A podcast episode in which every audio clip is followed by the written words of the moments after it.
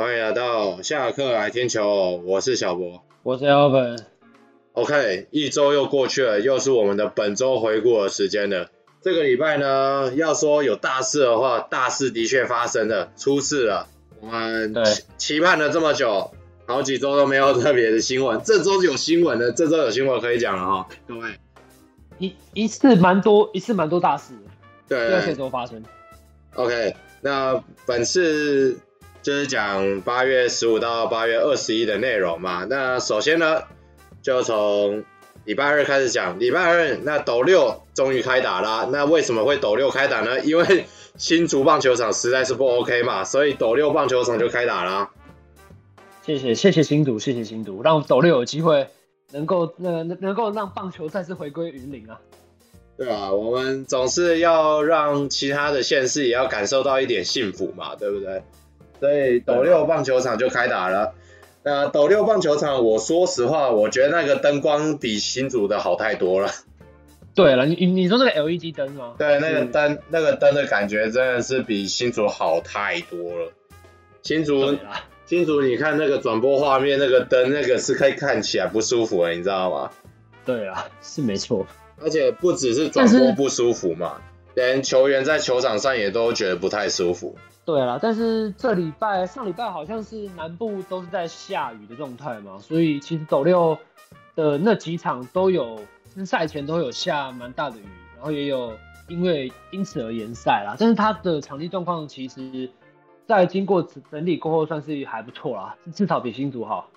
可以这么说，魏雪龙毕竟投入了蛮多钱在重建斗六棒球场嘛，所以我相信在排水的这部分应该是有下一点功夫的啦。但是当然，因为我现在人也在南部嘛，所以上个礼拜几乎几乎只要到下午那个雨都会下下蛮久的，可能会下到个三四至少三四点吧。云林云林我是比较不清楚啊，但高雄这边大概都会下到个三四点。然后雨停之前的那个雨势通常都还蛮大的，就可能大到会打雷了。对啦，而且而且魏全是他们成军其实一开始就就是在主场就是在斗六嘛，二军主场，所以他们也是要维护的好，才会有好的形象跟一些比赛可以打嘛。所以算是回归魏全也算是回归自己的福地啦。老实说，当然啊，你要说场地回复。为什么要花时间？那是没办法，因为雨真的下太大。那红土红土在就算整理过后，还是会还是会有点那有点水水的啦，对吧？对吧？所以对那时候就有照到外野的那个警戒区嘛，就还是有水，这也是没什么办法，就只能说台湾台湾的天气有时候真的不太可控啊。这这这这这至少比呃其其他球场超级霸吗？呃可可能可能一下雨就回不来的球场还还好啦。超级霸，我没说我没说没点名哦。OK 啊，那接下来就要讲 发生在超级霸球场的比赛了吗？那黄子鹏哎，非常恭喜拿下了本土的第十胜了。那上一个上一个本土十胜的投手，我只能说我不太记得。中华职棒对洋投的依赖实在是非常重，因为可能现在先发轮值里面五个投五个先发投手至少有三个会是洋投，很多会这样子啊，或至少两个吧。以这种情况下来说，台湾的投手要在这样的出赛频率下面去拿到十胜，其实我觉得有时候不是一件那么简单的事情，甚至呃，因为台湾。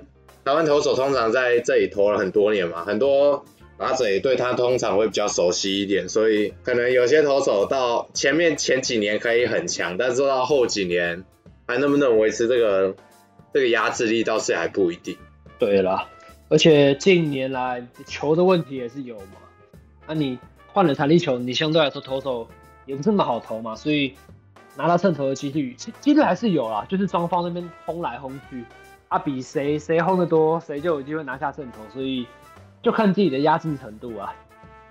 那当然啊，黄子鹏今年的确是投出了生涯等级的，毕竟今年你要说其他的土投有没有像他可以表现到这么亮眼的，我个人是觉得没有，就没有一个土投可以说以现在的状况可以跟他相比啊，当然也是因为乐天的打击打线的状况是非常好了。那个十胜投手了，是二零二一年的郑凯文，去年就是去年，他拿下十二胜七败，有一半是刷魏全龙吗？呃，对，没错，呃，说的不错，就那个，因为看在看在我们的我们的魏全龙去年还是菜鸡嘛，所以就把它当菜在剁吧。那今年这个菜剁不动了嘛，所以就开始。投一休十四，抓抓就是直直接锁定是吧？直接看魏权，直接先发完先看魏权下一场哪场哪场会对到魏权，然后就先说你先你先不投，你先不投。投一休一下，但是今年他对魏权的压制力也没那么强啊。当然，因为毕竟你投多了，对方也会对你有所研究嘛，所以你的球路可能就被我就被就被摸透了。不过以今年他投其他队的战绩来看的话，好像也不是特别漂亮。虽然说，虽然说，他是他是转后援吗？今年？今年也不算转后援，两头跑了啊。他有投先发，但是他投先发的状况就是对其他队就是没那么好看，对魏全龙也没那么好看。嗯，没错没错。所以他现在也是一个有点尴尬，就不知道该怎么办。对，好像好像可以，又好像不行的一个状况。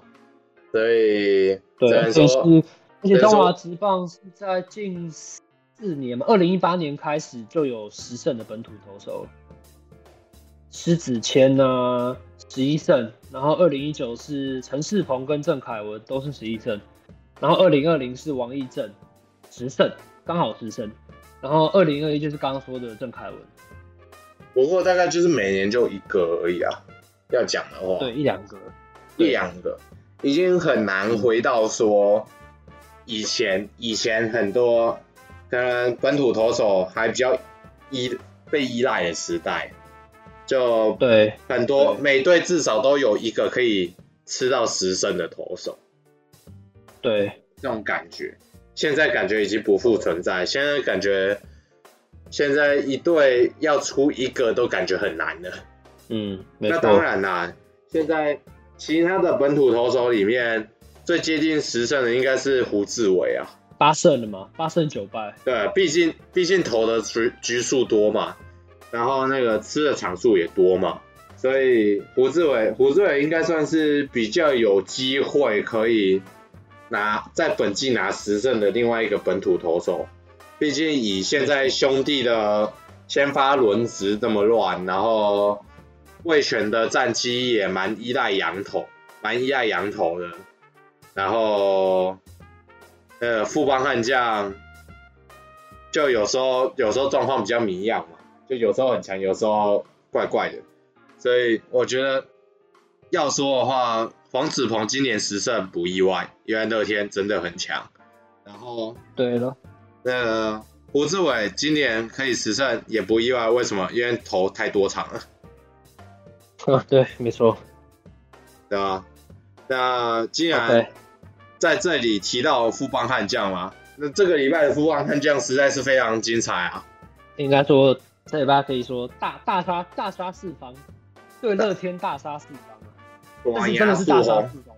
他们虽然说乐天在八月十六号就是上礼拜的第一场比赛对统一，然后是大胜十一比二嘛。那场就是刚刚说的黄子鹏十胜的那场，但是老实说，乐天上礼拜的胜场数就只有那场而已，就拿下那胜。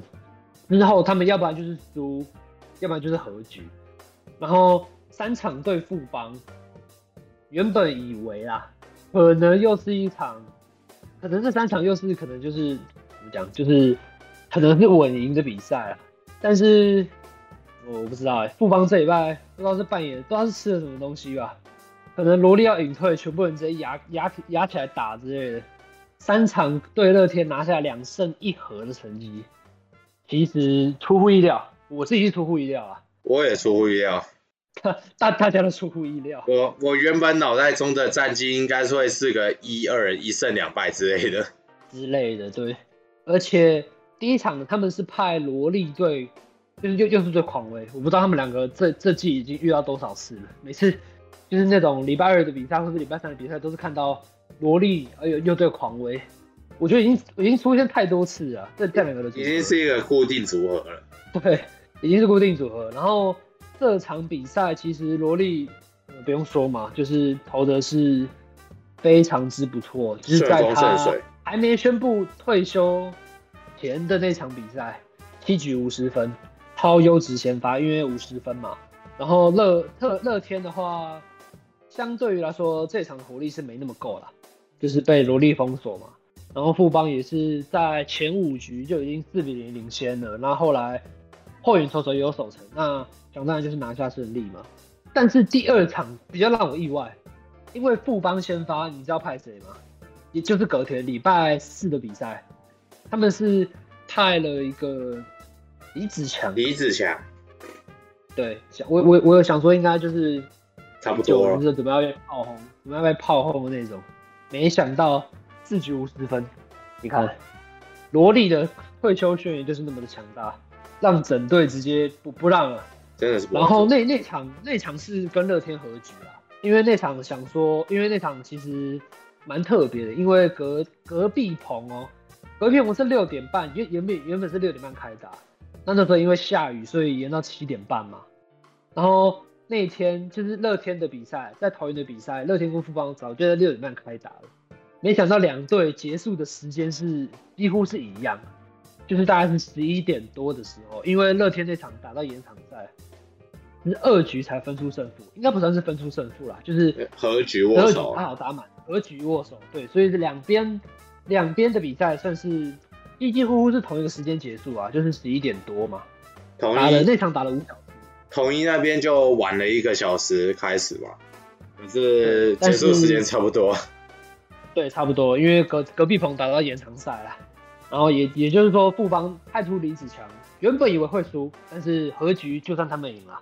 我自己是这么认为啊，我觉得我的确啊，啊，以今年今年乐天的状况，和局就已经算占另外一队赢了嘛。然后第三场面对面对乐天的比赛，已经呃有有开赛的我啦，开赛前的我想说又是稳输了，你知道为什么吗？因为他们派范米特，新一代问天王，新一代问天王者，赛前你知道几连败吗？八连败，对，八连败。想说，呃，差不多看来这场的胜率也不是那么高啦。想说，应应该上场投八局是两分输，那那这场可能也也不会好到哪里去吧。结果真是让人捉摸不定，可能是富邦那天是吧？赛前大家一起去骰骰子还是怎样吧？那天前六局就已经打十分，就算范米特第一局十一失了两分，也也没差，因为富邦帮他们打，帮他打了十分嘛，所以他也终止了八连败。拿下本季第四胜，第四胜，但是对第四胜投投那么久，第四第四胜，真真的，而且是你你上一场失了投八局失两分输，那这一场投六局失两分赢赢，就是棒球就是的变化莫测嘛。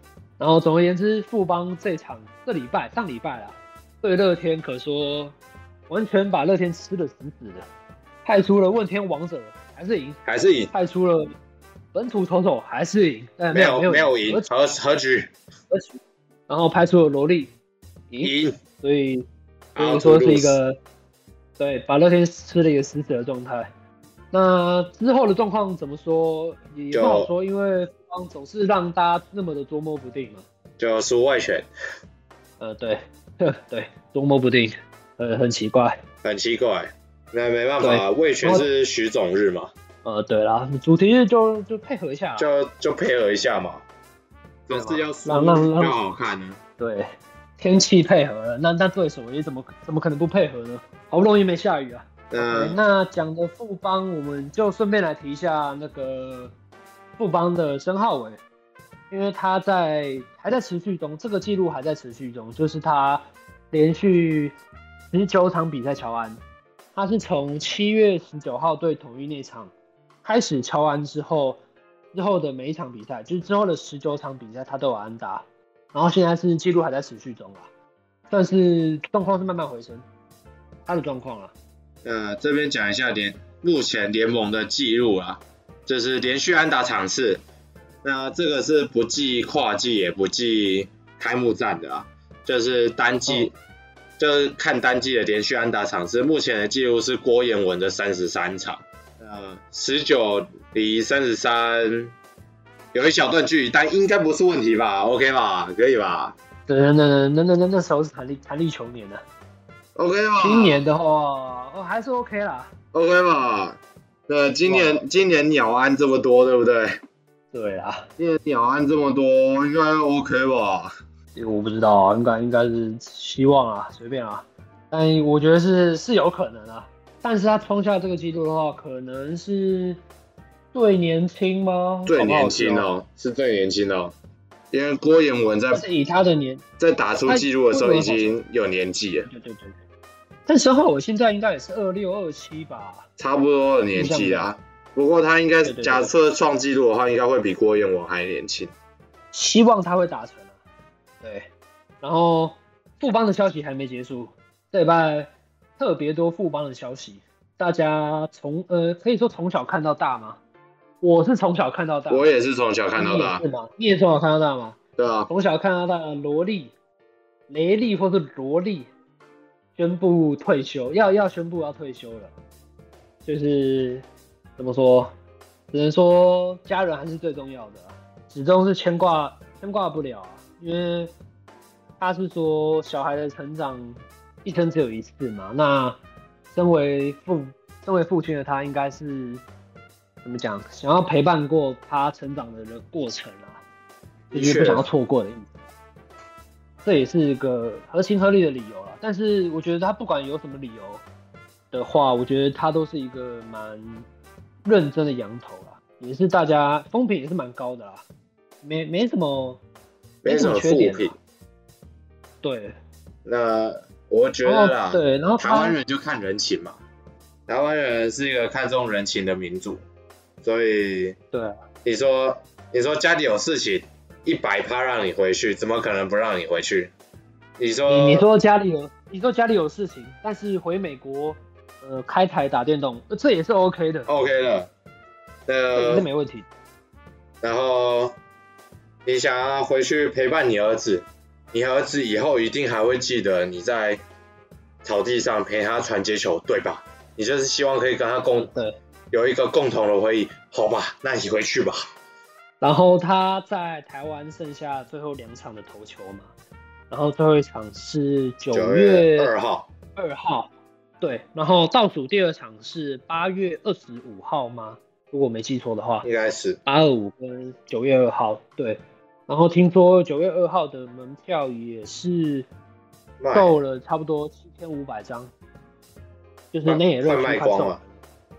对，快卖光，因为新装只有，我记得是新装是一万两千吗？诶，一万一，一万一千五。他没有开。一万一千零五十。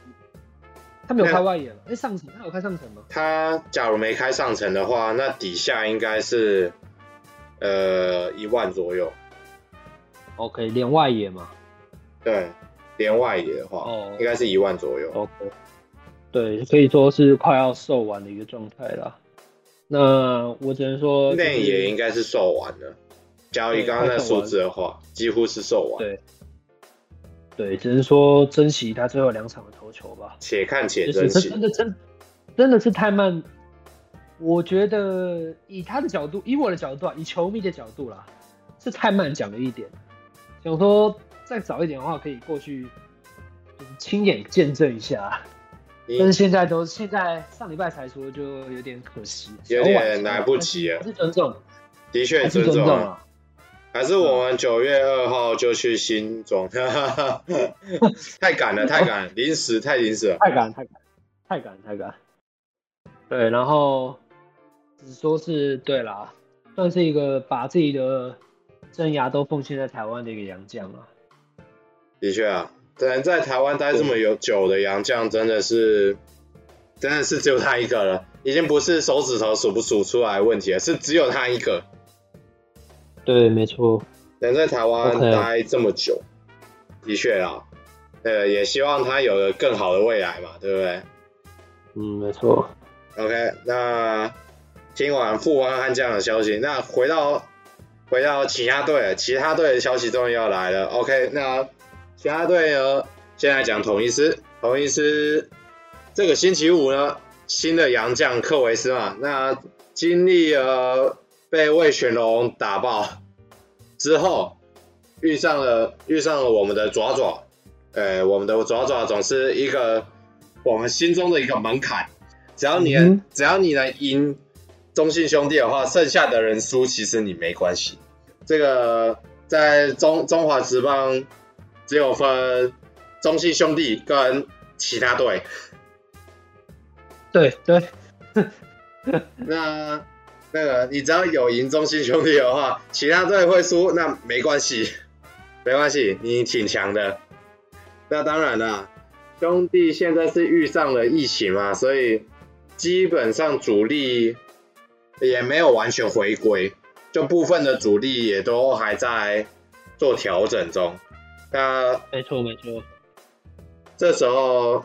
克维斯，克维斯遇上了这最近比较平打，打线比较平打的中信兄弟，那他飙出了十三 K 单场十三 K，那这个十三 K 呢，他是追平了统一的队史三阵记录。但他可能想说，哎哎哎哎，我我来台湾第二第二场就追平了是吧？才才第二场，第二场，毕竟他贵为韩职三阵王。对啦，贵为韩职三振王，总是有一点三振的能力嘛。虽然说大家会觉得说他的控球不太好，对，可是只不过他的速球，他的速球有那么慢吗？他的速球吗？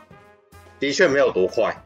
不是，可是我怎么记得他是他讲他是那个飙到一百六的人吗？曾经飙过是他吗？呃，在韩职吗？对啊，是他吧？在韩职队啊。哦，我想说他怎么只剩一四二呢？不过在台湾似乎没有飙出类似的火球。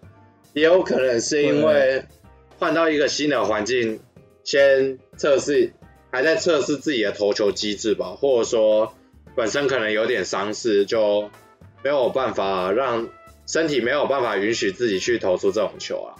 对啊，也是啦，也是多多少少啦。那蛮蛮厉害的嘛，来第二场就追平队史记录。那这边跟大家讲一下中职的三振。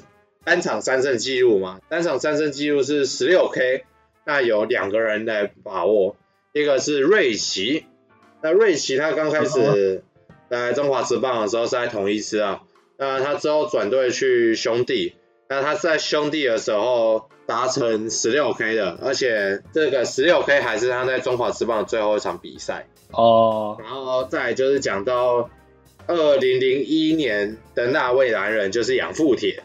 兄弟象的养父铁，那养父铁的话，可能是很多统老统一思米心中的一个痛，毕竟他在二零零一年的那一个冠军战真的是大杀四方。那先发是谁？养父铁。中继是谁？养父铁。后援是谁？养父铁。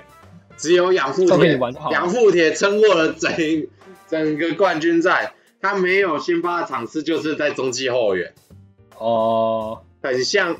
很像二零零六年的林英杰，哦，很像那么全面哦，很像林，很像林英杰，因为那时候也是这样，林英杰也是中先发投手是谁？林英杰，中继投手是谁？林英杰，第九局了，五比四，怎么办？林英杰，干，全部都他就好了，也是林英杰，所以就很像那时候林英杰嘛，那。